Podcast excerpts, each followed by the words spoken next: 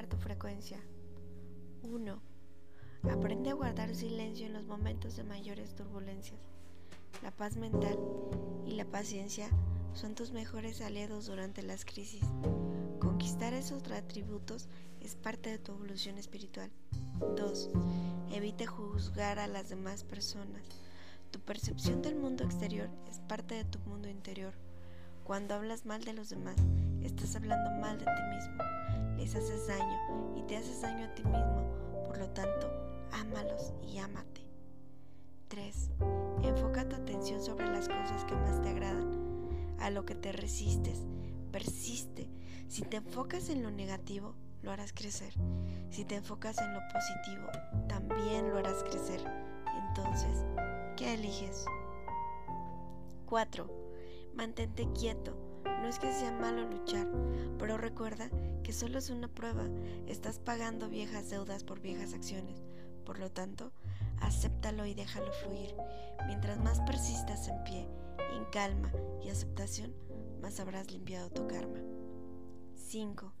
Ten esperanza. Lo que parece real es solo un mal pensamiento, producto de tu imaginación. Cámbialo. Los pensamientos son cosas. La realidad está creada por tu pensamiento y el pensamiento colectivo.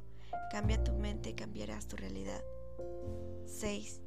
Perdona, suelta y libera. Tal vez sea difícil, pero es necesario. Estos sentimientos negativos son los que sostienen el ciclo del karma. Alguien tiene que romperlo. Comienza a hacerlo tú.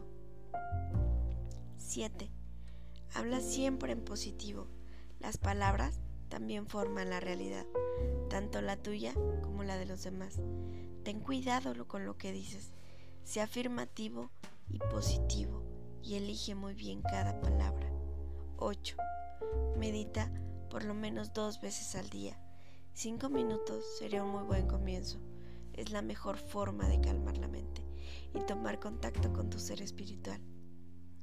Número 9. Visualiza situaciones agradables para ti y todos tus seres queridos. Lo que existe en tu mente se manifestará en tu realidad. Crea esa realidad tanto para ti como para tus seres queridos.